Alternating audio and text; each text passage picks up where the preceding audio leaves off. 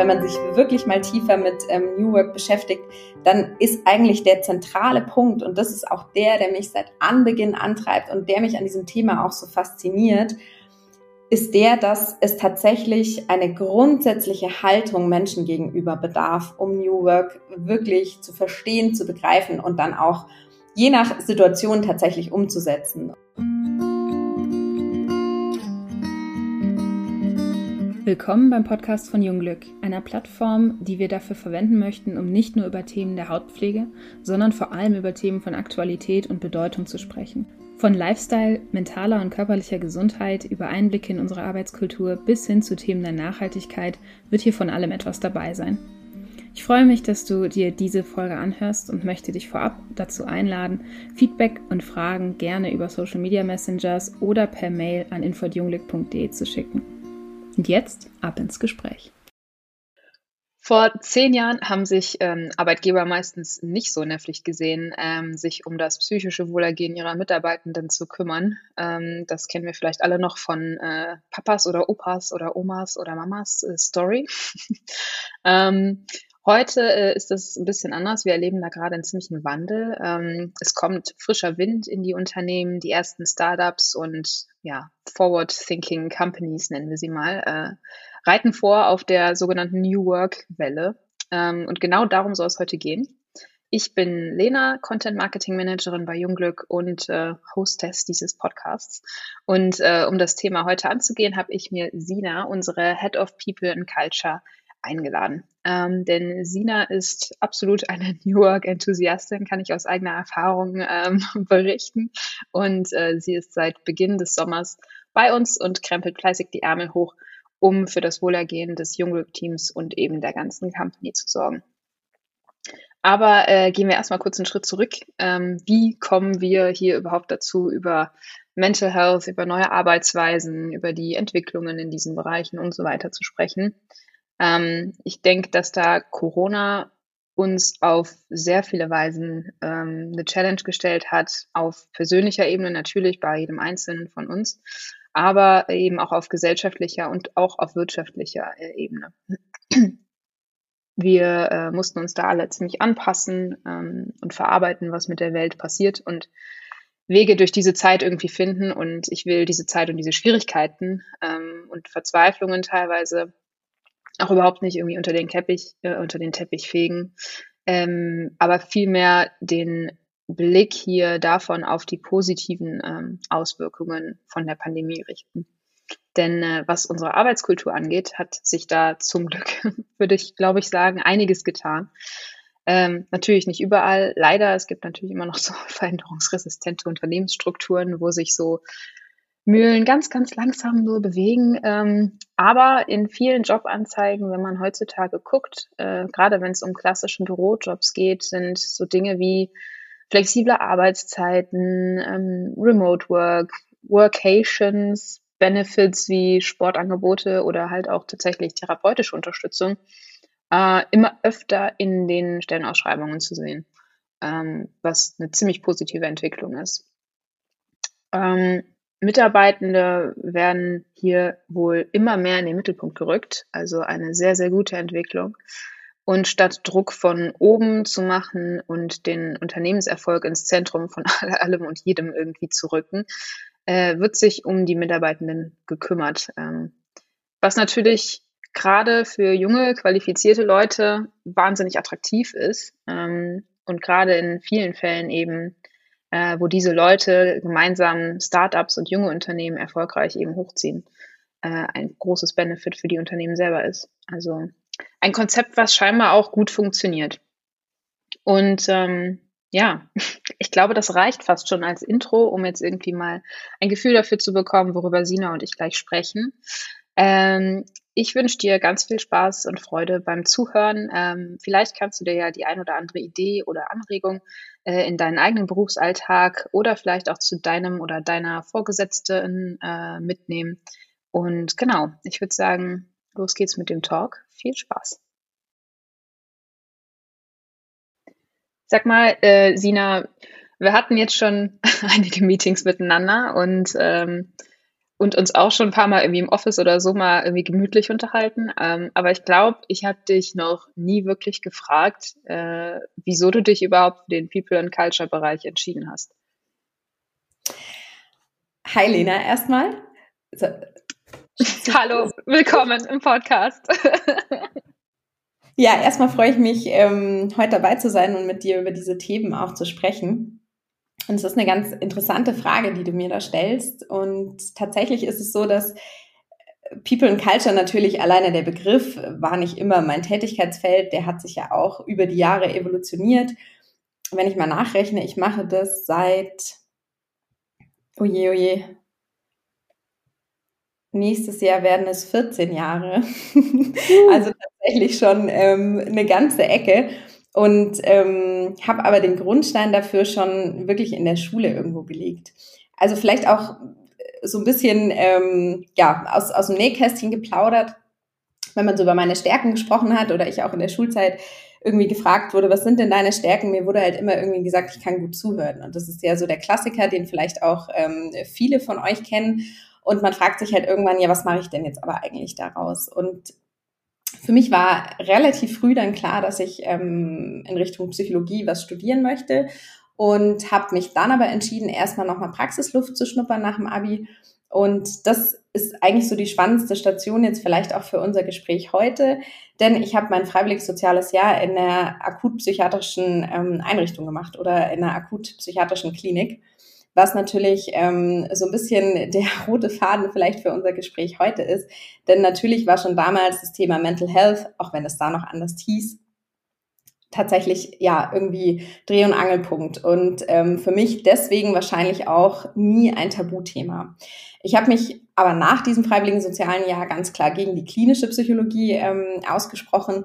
Das ähm, war eine wertvolle Erfahrung, die ich aber in der Form nicht ja für meinen beruflichen Weg gesehen habe und habe ähm, dann eben geschaut, was gibt es noch. Und dann bin ich auf die Wirtschaftspsychologie gestoßen, die eben für mich dann so die unterschiedlichsten Aspekte eben Mensch, aber auch im Kontext eines Unternehmens und was man so aus Arbeitsorganisationssicht ähm, auch dazu machen kann.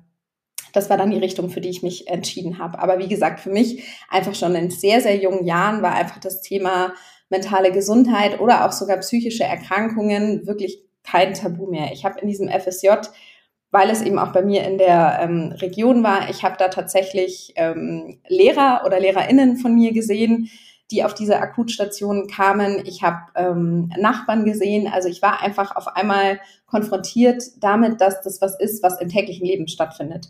Also es war nichts Abstraktes für mich ab diesem Zeitpunkt. Es war was, was jeden treffen kann und jedem passieren kann.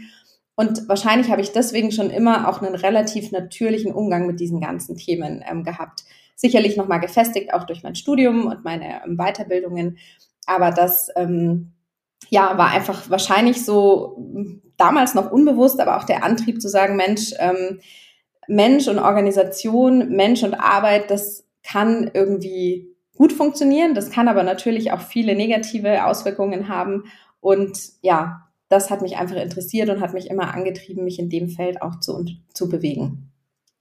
Wahnsinn, krass, danke. Ich wusste das echt gar nicht, dass du ähm, so krasse Erfahrungen, sage ich mal, auch dann schon in einem sehr jungen Leben gemacht hast. Ich denke mal, das war mit Sicherheit extrem, ja, prägend für dein, dein, dein, sowohl die persönliche als auch die berufliche Entwicklung. Und ich glaube, ich würde mal behaupten, dass man das schon auch, ähm, ja, einfach allein schon mit der, mit dem Level an Empathie, was du mitbringst, ähm, merkt, dass sich das einfach etabliert hat bei dir. Ähm, und ich glaube, also ja, wir bei Jungglück haben jetzt, glaube ich, relativ viel Glück, dass wir eben jetzt dich, sage ich mal, als Head of People and Culture haben mit einer Einstellung wie dieser. Viele Unternehmen haben das leider nicht. Ähm, ich habe eben von den sehr langsamen Mühlen und den leider sehr äh, ja, veränderungsresistenten Unternehmen gesprochen. Ähm, die gibt es ja nun mal auch. Ähm, aber auch dort merkt man jetzt vielleicht auch speziell, wie im Intro bereits gesagt, durch Corona, dass da auch Veränderung irgendwie stattfindet, auch wenn sie langsamer stattfindet als jetzt bei agileren Unternehmen, würde ich mal so bezeichnen. Ähm, wie, wie meinst du, kam es dazu, jetzt vielleicht doch Corona mal ein bisschen außerhalb gelassen, aber auch vorher vielleicht schon, ähm, wie du das vor allem auch beobachtet hast, weil du da, glaube ich, noch viel mehr in dieser Bubble mit drinne bist, dass sich eben ähm, ArbeitgeberInnen irgendwie ähm, ja in der Bringschuld auch gesehen haben, dass Mental Health am Arbeitsplatz eben, dass sie da involviert sind, dass es, dass die gesundheitliche, die psychische Gesundheit ihrer Mitarbeitenden irgendwie natürlich auch von der Arbeit irgendwie berührt wird und beeinflusst wird. Und ja, wie, wie hast du da diese Entwicklung irgendwie wahrgenommen? Mhm. Ja, tatsächlich ähm, habe ich da eine sehr große Entwicklung gesehen. Ich habe es ja eben schon gesagt, das sind äh, erschreckenderweise wirklich schon 14 Jahre.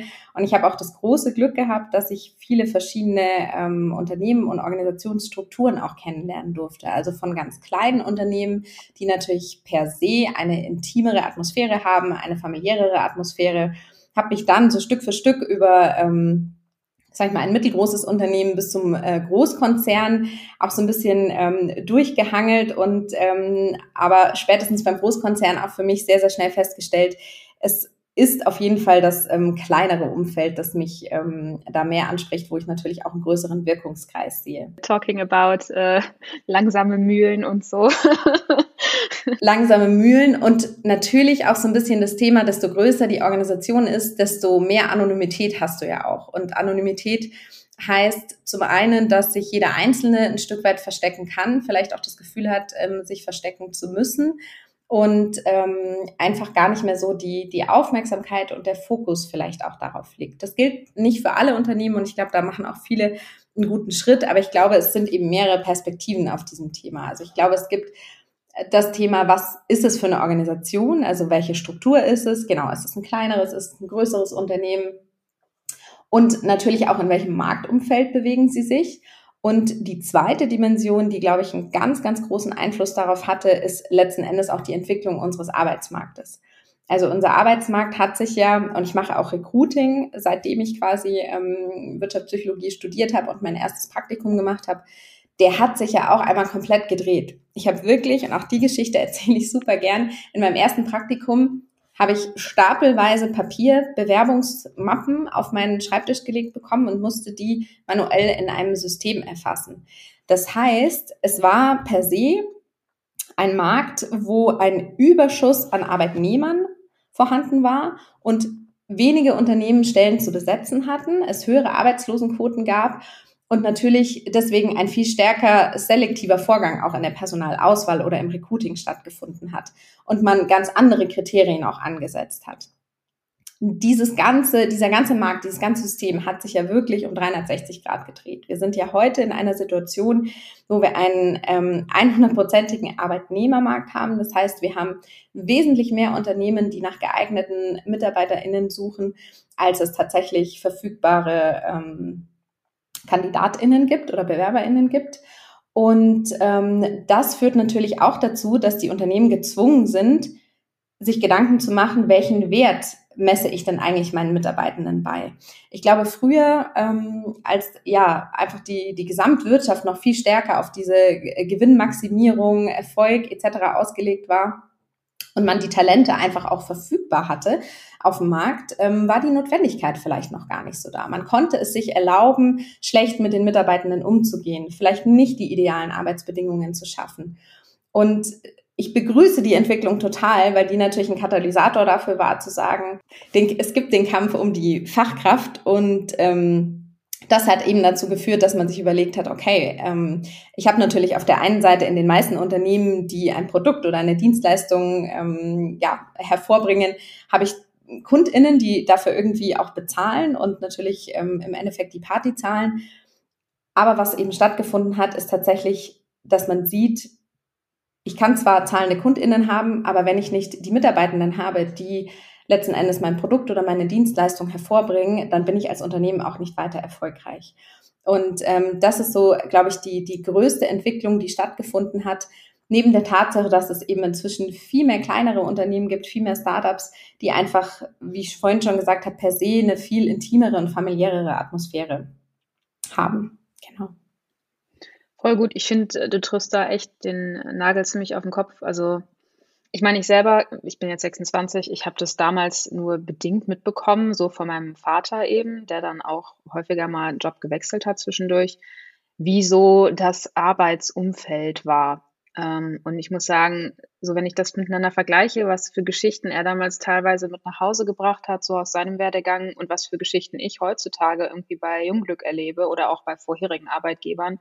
Ähm, ich meine, ich habe bisher mein, mein, mein, meine ganze Karriere in Anführungsstrichen, die noch nicht so lang ist, ähm, nur in Startups gearbeitet, ähm, was ich, weil ich halt die Dynamik und diese Flexibilität so sehr schätze. Ähm, und wenn ich das miteinander vergleiche, das ist das, das ist Wahnsinn. Also klar, zum einen war mein Vater immer auf Konzernebene irgendwie tätig. Das ist natürlich auch nochmal ein Unterschied ähm, zu dem, was ich jetzt mache. Ähm, aber allein mit der Umgangsform zwischen KollegInnen irgendwie. Also da frage ich mich manchmal, okay, ich hoffe, das ist heute nicht mehr so. ähm, ich denke, es ist dann wahrscheinlich doch irgendwo an manchen Stellen leider noch so. Ähm, aber ich bin auch wahnsinnig, wahnsinnig froh, dass eben dieser Wandel stattfindet. Und ähm, um es mal auch krass auszudrücken, ich denke, dass Unternehmen, die diesen Wandel nicht mitgehen, aus welchen Gründen auch immer, ähm, langfristig gesehen auf der Strecke bleiben werden, weil einfach die jungen Leute, glaube ich, mittlerweile, äh, ich sehe es ja an mir selber, an meinem Umfeld, ähm, nicht nur bei Jungglück, sondern auch in anderen Unternehmen, ähm, bei Freunden und Verwandten, wie wichtig es ist, nicht nur äh, mit einem Gehalt kompensiert zu werden, so, sondern dass es eben auch diese nicht monetären Wertschätzungsmittel gibt, wie eben eingangs genannt flexible Arbeitszeiten, ähm, Sportangebot, therapeutische Unterstützung und so weiter und so fort. Ähm, und auch so Sachen wie, wenn man dann irgendwelche Stellenausschreibungen liest und dann sagt, ja, was kriege ich denn so, was hast du von dem Job bei uns so, hu, voll gehypt und dann steht dann als erster Stelle irgendwie Kaffee und Wasser for free, Obstschale, bla bla, wo ich mir denke, das sind doch keine Benefits mehr. Also sorry, das ist doch absolut grundlegend irgendwie, dass es sowas gibt. Ähm, deshalb, ich muss sagen, so von meiner eigenen Perspektive und Erfahrung her würde ich halt sagen, dass diese Art von Unterstützung halt echt definitiv irgendwie ein Must ist, um weiter junge Talente irgendwie auch ähm, anzuziehen. Und ähm, deshalb würde ich, glaube ich, gerne vielleicht dich mal fragen für ZuhörerInnen, die vielleicht selber gerade nicht so zufrieden sind mit ihrem Arbeitgeber, mit ihrer Arbeitgeberin, wo die merken, okay, da ist vielleicht doch Raum nach oben, ich könnte ja mal was vorschlagen. Wie genau kann man Unternehmen, die sich hier vielleicht noch nicht engagieren oder nicht genug engagieren, äh, von dem Konzept noch ein bisschen überzeugen? Hast du da vielleicht irgendwelche Tipps für ZuhörerInnen? Sehr spannende Frage und ich glaube auch eine große Aufgabe. Ich musste ein bisschen schmunzeln eben, Lena, als du gesagt hast, ja, Obstkorb und Wasser und ähm, am besten noch der Tischkicker. Das sind ja schon die Themen, ähm, äh, wenn du sagst, ich beschäftige mich schon sehr lange mit New Work, die mir ehrlicherweise wirklich schon so ein bisschen zum Halse auch raushängen, wo ich denke, das ist halt so dieses typische Buzzword-Bingo und wir sind jetzt, äh, wir machen jetzt New Work, weil wir einen Kickertisch hier stehen haben und äh, einmal die Woche Pizza für alle bestellen. Und das ist mir halt viel zu kurz gedacht. Das ist tatsächlich was, was man ja super häufig liest und wo natürlich viele auch schnell auf diesen Zug aufspringen, weil sie sagen, hey, das hört sich gerade cool an. Aber wenn man sich wirklich mal tiefer mit ähm, New Work beschäftigt, dann ist eigentlich der zentrale Punkt und das ist auch der, der mich seit Anbeginn antreibt und der mich an diesem Thema auch so fasziniert ist der, dass es tatsächlich eine grundsätzliche Haltung Menschen gegenüber bedarf, um New Work wirklich zu verstehen, zu begreifen und dann auch je nach Situation tatsächlich umzusetzen. Und deswegen ist natürlich die Frage, was kannst du ganz konkret tun, um in deinem Unternehmen so ein Umdenken zu bewirken? Gar keine einfache, weil die Haltung oder auch die, ähm, ja, das, das Mindset von Menschen zu verändern, ist eine Mammutaufgabe. Und ich glaube, dass das aber ganz viel über Kommunikation stattfinden kann und ganz viel über Dinge auch selber erfahren, am eigenen Leib erfahren. Was ich damit meine oder auch mit dieser ganzen Haltung meine, ist, New Work beginnt für mich an dem Punkt, wo ich von einem positiven Menschenbild ausgehe. Das heißt, für mich ist der Schlüssel von all diesen Dingen, und deswegen ist es für mich auch gar nicht so auf eine junge Zielgruppe oder eine ältere Zielgruppe beschränkt. Denn im Grunde geht es darum zu sagen, ich habe das Menschenbild, dass der Mensch ein entwicklungsfähiges Wesen ist und dass der Mensch, und zwar jeder Mensch, irgendwas in sich hat, was ihn antreibt. Und dass es bei einigen vielleicht noch nicht zutage kommen konnte, aufgrund der Umstände, aufgrund der Rahmenbedingungen, aufgrund der Arbeitgeber, bei denen sie sich bislang bewegt haben oder ArbeitgeberInnen.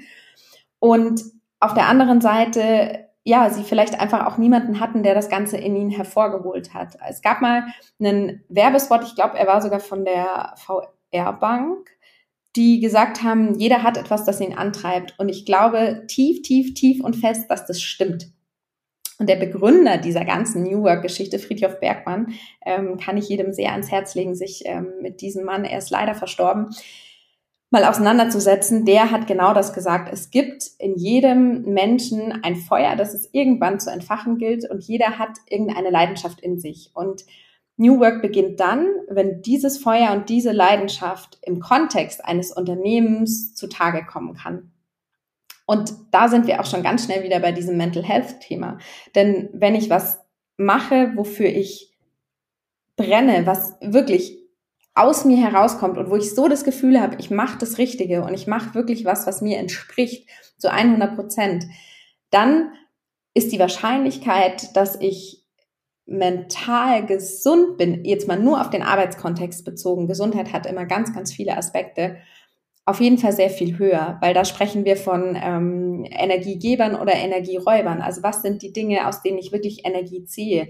Und das Ziel für mich ist immer, dass Menschen einen Arbeitsplatz haben, wo sie gestärkt rausgehen, wo sie Kraft und Energie aus der Arbeit ziehen und nicht am Ende der Woche sagen müssen, boah, ich brauche jetzt einfach nur das Wochenende. Das ist für mich der Kern von New Work. Und wenn aber natürlich ein, ein Chef, ein Vorgesetzter, eine Vorgesetzte dieses Denken nicht hat und diese, dieses Menschenbild nicht hat und eher davon ausgeht, Menschen sind immer extrinsisch motiviert, Menschen brauchen Anreize und Belohnung, damit sie funktionieren. Man kann sie sogar manipulieren für den eigenen Erfolg oder das, was man selbst vorsieht. Dann ist es natürlich sehr, sehr schwer, das zu verändern. Und deswegen wäre mein Tipp fast an der Stelle, begebt euch auf die Suche, denn es gibt ganz viele tolle Unternehmen, die das wirklich möglich machen und die diese ähm, Denkweise an den Tag legen. Und vielleicht da noch ergänzend, dass äh, wir haben ganz viel auch schon drüber gesprochen, Unternehmenserfolg wurde früher so in den Mittelpunkt gestellt. Und mir ist immer auch ganz wichtig zu sagen, New Work entkoppelt das Thema Erfolg nicht. Im Gegenteil, es hat nur eine andere Reihenfolge. Wenn wir davon ausgehen, dass jeder das tut, was er liebt und wofür er wirklich brennt, dann wird er das mit voller Leidenschaft und mit dem bestmöglichen Ergebnis auch tun. Und dann entsteht wirtschaftlicher Erfolg. Er ist aber sozusagen nachgelagert und passiert automatisch. Und das ist eine, finde ich, eine krasse Veränderung in der Reihenfolge und in der Haltung. Das heißt, wenn ich mich gut um meine Mitarbeitenden kümmere, wenn ich ihnen helfe herauszufinden, was möchten sie machen? Wo wollen sie hin? Wer wollen sie sein? Dann werden sie auch die beste Performance bringen. Deswegen, also mir ist, mir ist manchmal auch diese New Work Diskussion zu entkoppelt von, von dem ganzen Thema Erfolg oder auch Performance, denn das ist ein automatisches Ergebnis daraus, ein automatisches Resultat, das damit folgt. Und das finde ich das Schöne daran. Aber es setzt halt an einem ganz anderen Punkt an. Richtig gute Punkte, finde ich. Und da möchte ich direkt anknüpfen, weil ja auch Unternehmenserfolg äh, viel damit zu tun hat, ähm, wie nicht nur wie die Mitarbeitenden arbeiten, sondern dass Talente auch entsprechend lange in dem Unternehmen bleiben, das Unternehmen mitbegleiten und entsprechend natürlich auch die Kompetenzen immer weiter vertieft werden und vor allem dieses ganze dieses ganze Wissen, was über das Unternehmen gesammelt wird über die Jahre, gerade bei einem Startup ist es ja enorm, wie schnell sich das entwickelt. Und wenn dann Leute tatsächlich zwei, drei, vier, fünf Jahre dieses Unternehmen begleiten, was die da selber für eine Entwicklung mitmachen, ist ja Wahnsinn. Und ähm, ich glaube, dass auch wenn ein Unternehmen, so wie du das beschreibst, äh, so New Work lebt, ähm, wie du es jetzt einmal vorgestellt hast, äh, dass da gerade beim Thema Loyalität dem Unternehmen gegenüber einiges passiert, weil, also ich kriege es immer wieder mit, so von irgendwelchen Studien oder so netten Artikeln, die dann irgendwo durch die Gegend floaten äh, oder halt auch von mir selber oder aus meinem eigenen äh, Bekannten- und Freundeskreis, dass so Gen Z und Millennials doch mal häufiger den Job auch wechseln und irgendwie so ein bisschen so von Blümchen zu Blümchen fliegen, weil vielleicht auch viel Unsicherheit da ist, so, okay, was möchte ich überhaupt so machen und möchte ich mich jetzt festlegen auf das, hm, keine Ahnung, und halt viel rumprobieren, was ja per se nicht schlecht ist. Ähm, aber ist natürlich für ein Unternehmen immer blöd, wenn irgendwie dann eine Person reinkommt, die dann anderthalb Jahre da arbeitet. Man trainiert die Person hoch, entwickelt die Person und dann geht die Person. Ähm, ist natürlich immer schade und auch ein gewisser Verlust. Ähm, und ich glaube, dass da dieses, dieser ja, New Work Ansatz, äh, wenn er richtig umgesetzt wirklich wird, da unheimlich viel Potenzial bietet, weil eben die Gen Z und auch die Millennials, also ich will das jetzt nicht so verallgemeinert darstellen, aber allgemein, wenn man sich Studien und so weiter anschaut, äh, legen da einfach sehr viele Menschen aus diesen Generationen Wert auf äh, Themen wie eben die eigen, eigene körperliche und mentale Gesundheit, äh, Nachhaltigkeit, ähm, auf eine gewisse moderne Anpassung äh, und eine, ein modernes Weltbild irgendwo und eben, dass sich das auch im Job irgendwo widerspiegelt. Ähm, und wenn ich dann als Teil dieser, oder ja, kann man ja auch so sagen, ich bin Teil äh, dieser Generation oder in der Schnittstelle so 1995. ähm, wenn ich jetzt als innerhalb meines Unternehmens nicht beruflich gefördert oder weitergebildet werde, sondern eben ähm, zusätzlich dazu äh, auch noch Angebote erhalte, mich irgendwie körperlich fit zu halten, bei Problemen im Privat- oder Berufsleben irgendwie mit einer therapeutischen Fachkraft zu sprechen, da steigt ja meine Bindung an das Unternehmen. Mein Unternehmen, mein Job ist ja dann nicht nur meine Geldquelle irgendwo, mit der ich mir all diese Sachen sonst kaufen würde oder eben mein Leben mit diesen Sachen gestalten würde und mich so um mich selber kümmern würde. Self-Care, großes Thema. Ähm, nicht nur bei Jungglück. ähm, das, das, das steigt ja alles ungemein äh, durch, diese, durch diese Angebote. Ähm, meine Loyalität an das Unternehmen steigt ja. Und ähm, mir wird durch diese, die, durch diese Zugabe, sage ich mal, im Endeffekt Lebensqualität geschenkt. Ähm, und ich finde, diesen Faktor dürfen Unternehmensführungen einfach nicht außer Acht lassen, denn ohne diese Angebote bleiben Mitarbeitende eben nicht lange. Da sind wir wieder bei dem Thema, weil wenn mich jetzt nur ein Gehalt in einem Job hält, mit dem ich eigentlich unglücklich bin, das wird über kurz oder lang dann nicht gut gehen. Ähm, und ja. ja und auch da glaube ich, dass der, der Markt äh, glücklicherweise wieder die Dinge so ein bisschen regelt. Du hast angesprochen, es gibt natürlich viel ähm, kürzere Betriebszugehörigkeiten. Man wechselt vielleicht mal schneller. Man ähm, sucht sich nach äh, oder sucht nach neuen Möglichkeiten. Und natürlich ist es in dem Moment so, dass ich ja auch immer die Möglichkeit habe, was Neues zu machen. Wenn ich einigermaßen gut qualifiziert und ausgebildet bin, ähm, dann werde ich sicherlich auch in dem Markt, wie er gerade ist, relativ schnell was finden. Und neben diesem Bindungsaspekt finde ich, oder ist zumindest mein Verständnis, aber auch, dass Unternehmen inzwischen da auch eine ganz große Verantwortung haben ihren Mitarbeitenden gegenüber.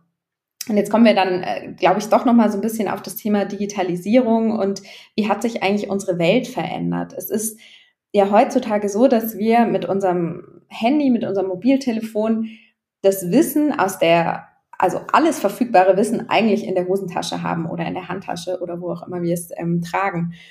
Wir haben aber nie gelernt, damit umzugehen. Und was wir auch merken, ist, dass die Generation, die jetzt eben gerade auch vielleicht auf den Arbeitsmarkt kommt, die hat natürlich diese theoretischen Möglichkeiten und in jeder Hinsicht unbegrenzte Möglichkeiten. Sie können arbeiten, wo sie wollen. Sie können remote arbeiten. Sie haben das Wissen der ganzen Welt in ihrer Hosentasche und haben aber nie gelernt, damit umzugehen. Auch unser Schulsystem ist ja so ausgelegt, dass du nach wie vor einen Lehrplan hast, der für dich vorsieht, zu dem Zeitpunkt X wäre es gut, wenn du das lernen würdest und das beherrschen würdest.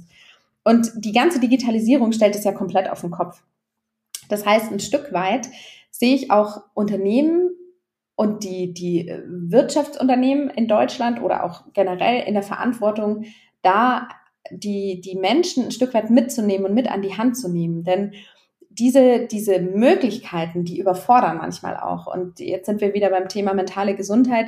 Die führen halt manchmal auch dazu, dass man einfach eigentlich nur noch den Rückzug antreten will. Auch die ganzen Botschaften, die jeden Tag auf uns einprasseln.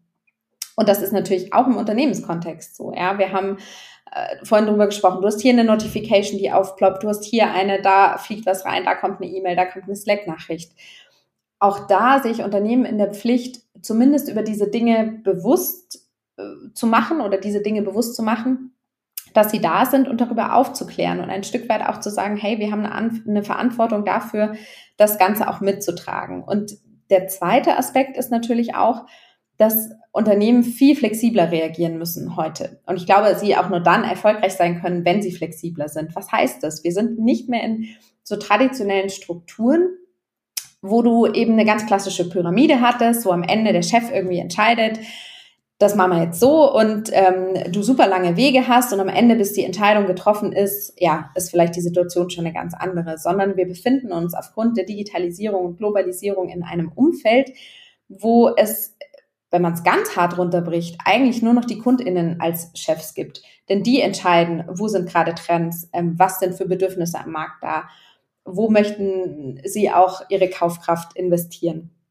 Sodass wir oder Unternehmen gezwungen sind, Entscheidungen auch zu dezentralisieren und Entscheidungen dorthin zu verlagern, wo eigentlich auch das Wissen entsteht und wo das Wissen ist. Und damit einher geht aber natürlich auch eine wahnsinnig hohe Verantwortung. Und ich finde auch ganz wichtig zu betonen, diese Verantwortung muss auch nicht jeder gut finden. Und auch da müssen wir Dinge an die Hand geben, dass Mitarbeitende lernen, die Verantwortung annehmen zu können, aber auch mal zu sagen, hey, ich möchte diese Verantwortung vielleicht gar nicht haben.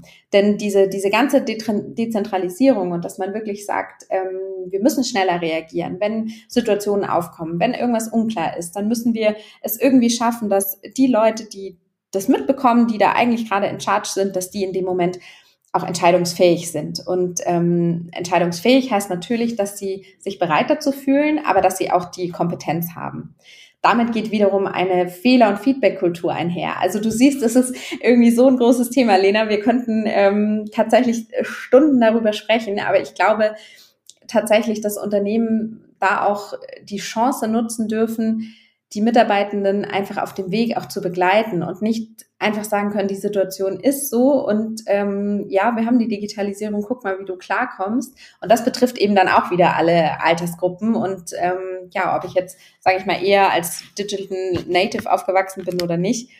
Und ähm, ja, da einfach auch Hilfestellung zu geben und das, das versuchen gut zu integrieren.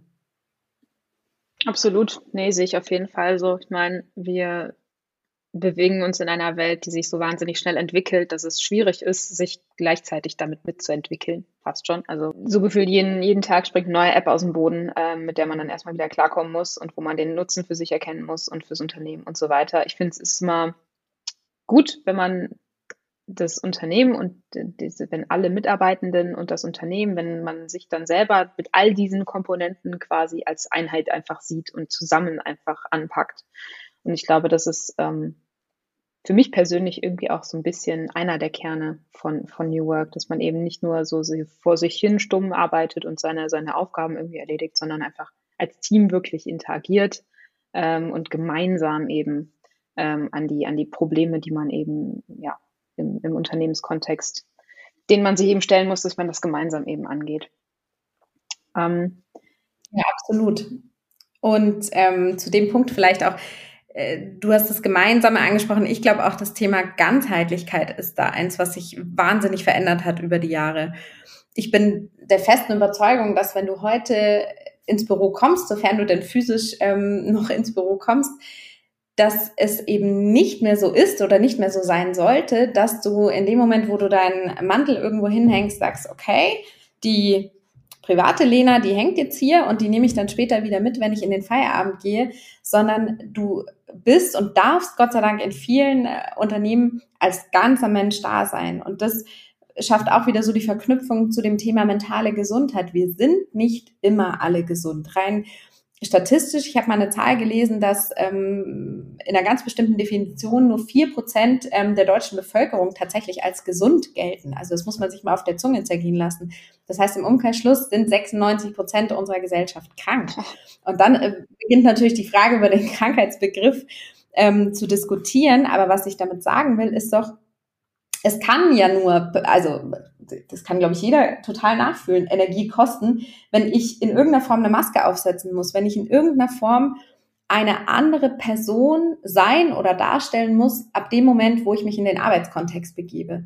Und das ist für mich die schönste und positivste Entwicklung, die ich selber auch in meiner eigenen Führungsarbeit, aber natürlich auch in meiner Rolle ähm, für die Organisation versuche vorzuleben, es ist okay, als ganzer Mensch da zu sein. Und ähm, ich glaube auch in dem Moment, wo wir uns erlauben, auch vielleicht über Tabuthemen zu sprechen, oder wir haben zum Beispiel bei Jungglück ja ganz konkret ähm, integriert, dass wir in die Meetings mit einem Check-in starten und der Check-in hat wirklich eigentlich nur den Grund zu hören, wie geht's dir gerade? Und bist du irgendwie im Meeting gerade mit einer vollen Präsenz? Gibt es irgendwas, was deine Aufmerksamkeit hat?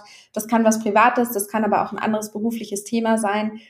Und alleine das auszusprechen, schafft natürlich zum einen eine ganz große Vertrauensbasis und da müssen natürlich, der Grundstein muss schon da sein. Also ich glaube, in einer Organisation, die kein Vertrauen hat, ist es umso schwieriger, sich dann auch zu öffnen und Themen zu teilen. Aber es hilft auch total im produktiven Kontext. Wenn ich weiß, hey, ähm, Lena oder Sina haben heute einfach das Thema, haben irgendwie nicht geschlafen aus den und den Gründen, haben, ja, ihnen geht's einfach nicht gut, dann kann ich das einordnen und habe viel weniger Fragezeichen im Raum und kann meine Energie wieder auf das fokussieren, was da ist und kann auch mit den Menschen so interagieren, dass es für alle irgendwie passt. Und ich glaube, dass es eben nicht zu äh, Produktivitäts- oder Performanceverlusten führt, wenn man als ganzer Mensch da sein kann, sondern im Gegenteil, dass man manchmal vielleicht auch in dem Moment, wo man es ausgesprochen hat, sich erleichtert fühlt und sagt, okay, aber irgendwie cool, ich habe hier einen Safe Space, hier sind meine Leute, die wissen gerade, wie es mir geht und vielleicht tut es mir jetzt aber auch ganz gut, mich irgendwie auf die Arbeit zu fokussieren. Aber man ist da und man hat es ausgesprochen. Und das, diese Ganzheitlichkeit, das ist für mich auch ein, ein unglaublich wichtiger Punkt, den man auch vorleben kann. Und um nochmal auf die Frage von vorhin vielleicht zurückzukommen, ja, vielleicht ist es das, was viel Mut kostet, aber in so angestaubten ähm, ja, Unternehmenskulturen vielleicht einfach mal ganz mutig zu sein und zu sagen, hey, mir geht's heute irgendwie nicht gut ich bin vielleicht heute nicht äh, mit voller Power da. Einfach mal auszuprobieren. Und vielleicht hat das einen Effekt, dass die anderen ähm, merken, man sagt ja auch, wenn sich ein Teil im System ändert, ändert sich das System. Vielleicht kann man so im ganz Kleinen versuchen, ein bisschen ähm, ja, auf die Kultur auch einzugehen. Voll. Ähm, vor allem, also ich finde dieses gut, dass du nochmal die Ganzheitlichkeit auch reingebracht hast, weil ähm, ich das auch als wahnsinnig wichtig irgendwie erachte. Also ich muss sagen, ähm, wir haben ja, wann war es? Ich weiß gar nicht mehr, letzte Woche im All Hands, diese Woche im All Hands, ähm, haben wir ja noch einmal so eine Frag-Jungglück-Runde gemacht, wo intern quasi Mitarbeitende an Jungglück oder wen auch immer irgendwie allgemeine Fragen stellen können. Und da hatte ein eine mitarbeitende Person hatte dann eben gefragt, wie es mit Menstruationsurlaub aussieht. Und ich finde, da hast du eine ganz tolle Antwort drauf gegeben, ähm, die im Grunde genommen jetzt ganz kurz zusammengefasst den Gist hatte, so, nee, wir müssen einfach nur Krankmeldungen, auch wenn es nicht um direkt eine Erkältung oder Magen-Darm oder irgendeine physische Krankheit geht, ähm, einfach normalisieren. Ähm, und ich muss sagen, da bin ich zu 2000. Ich habe innerlich, ich saß da und war so, yo, Sina, go! ähm, weil ich finde gerade auch Krankmeldungen wegen beispielsweise, äh, man hat einen so schlechten Tag, es gibt äh, hormonelle, gerade bei, bei menstruierenden Menschen, PMS, äh, alles Mögliche, wahnsinnige Schmerzen, ähm, einfach psychisch nicht auf der Höhe.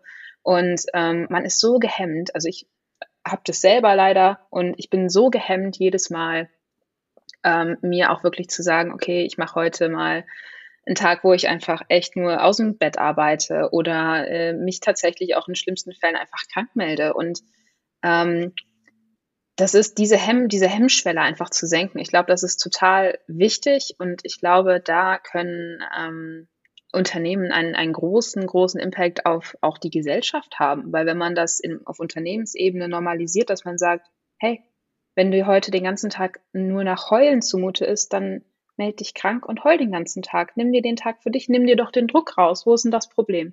So, ne? Also ist doch besser, als wenn man dann heulend am Schreibtisch sitzt und eigentlich sowieso nichts hinbekommt, eigentlich so, ne?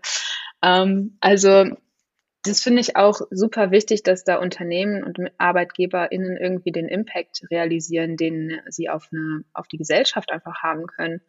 Genauso wie eben das wollte ich noch ganz schnell anschließen, dann kannst du sofort reden, ähm, beispielsweise Therapie zugänglicher zu machen, weil jetzt, sage ich mal, eine Kurz- oder Langzeittherapie über den Arzt zu beantragen, ich glaube, viele Menschen machen das erst, wenn es eigentlich schon zu spät ist, wenn wirklich ein krasses Problem aufgetaucht ist und sie merken, sie können so, wie sie jetzt bisher leben, nicht mehr weiterleben.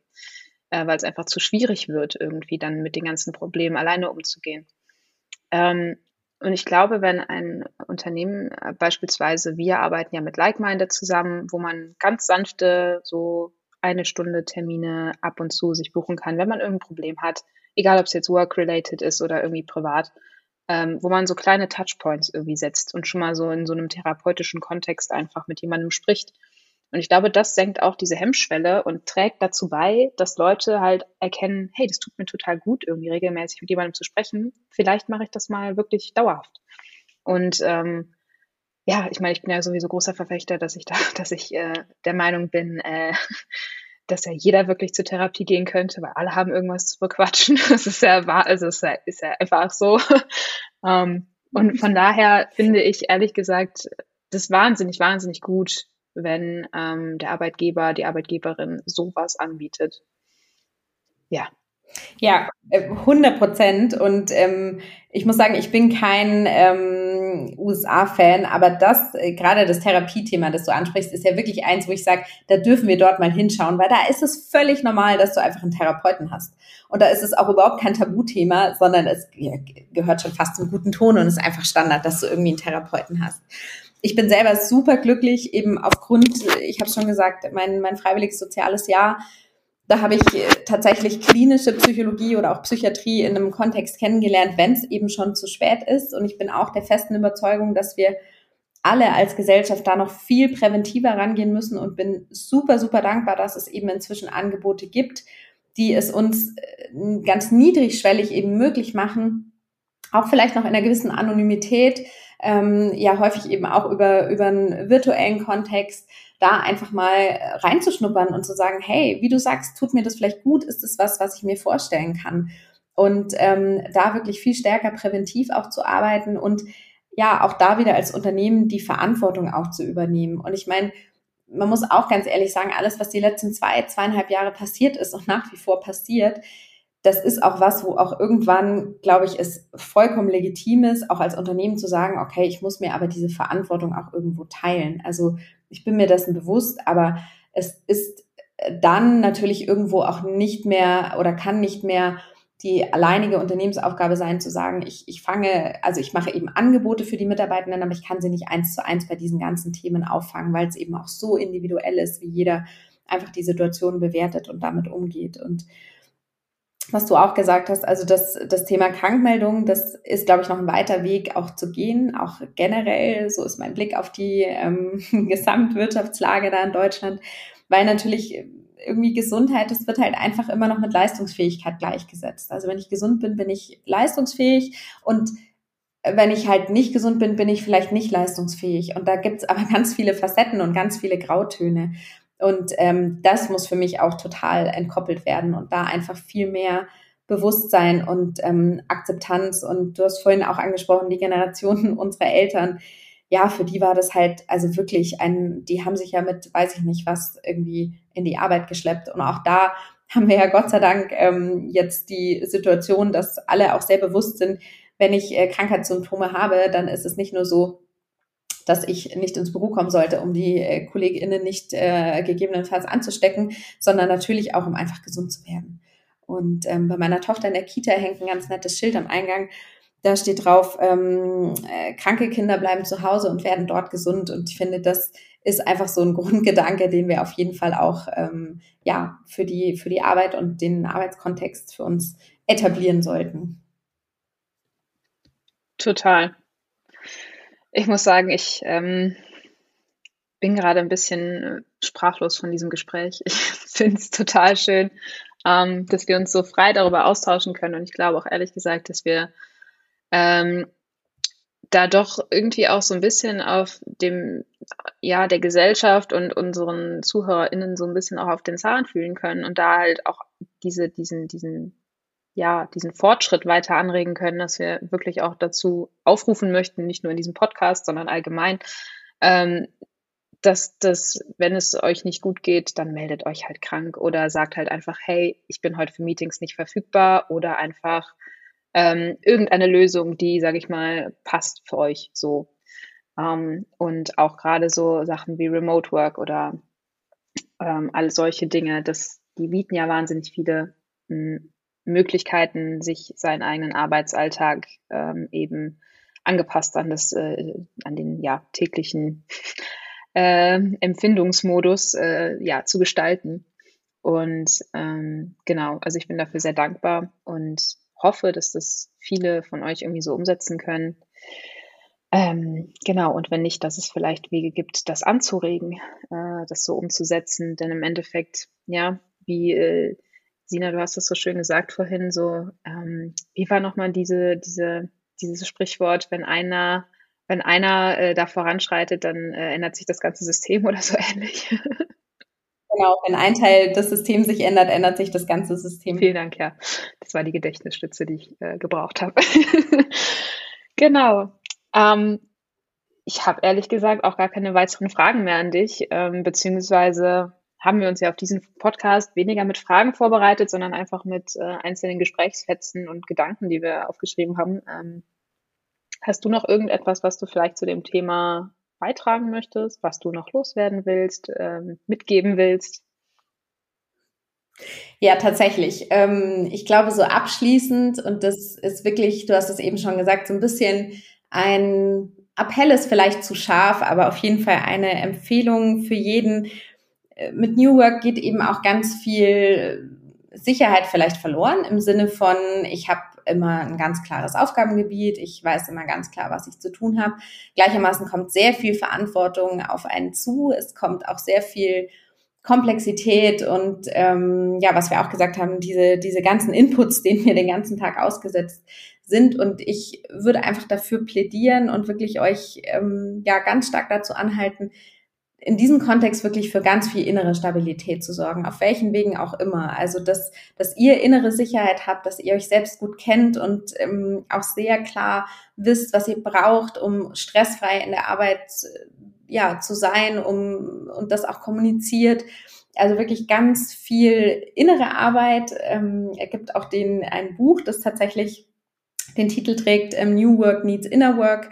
Ähm, kann ich auch an der Stelle noch mal ein bisschen äh, oh ja, oder ähm, tatsächlich empfehlen, weil da geht es eben genau darum, dass man, dass man sich viel stärker mit sich selber auseinandersetzen darf und einfach äh, sich zu reflektieren und ja, sich gut kennenzulernen, ist, glaube ich, ein Schlüssel, um bei all diesen schönen Dingen, die mit New Work einhergehen, nicht unterzugehen, aber natürlich auch ähm, bei all den Herausforderungen, die es ähm, mit sich bringt. Und genau, das wäre, glaube ich, so mein, äh, mein, mein Schlussplädoyer an der Stelle, dass ähm, sich das lohnt, äh, den Schritt zu gehen und sich das lohnt, auch für sich einzustehen. Und ähm, ja, damit, glaube ich, habe ich dann vorerst alles gesagt.